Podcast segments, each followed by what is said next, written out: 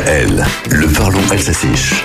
Bonjour Pinander. Si vous conduisez une voiture électrique à Electric Auto, vous avez peut-être été confronté à ce qu'on appelle l'angoisse de l'autonomie. En allemand, on parle de Reichweitenangst, la peur de tomber en panne. Heureusement, à l'usage, les craintes s'estompent, constate l'AAA, l'American Automobile Association.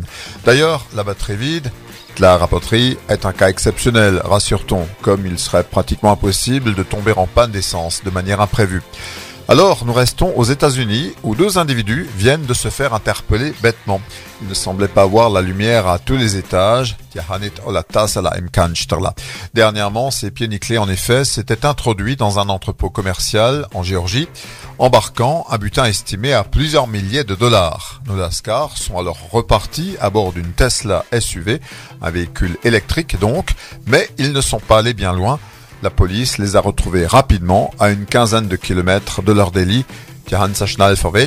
Et pourquoi? Parce que les voleurs ont été retrouvés alors qu'ils rechargeaient leur véhicule dans une station Tesla à Lodge-Station.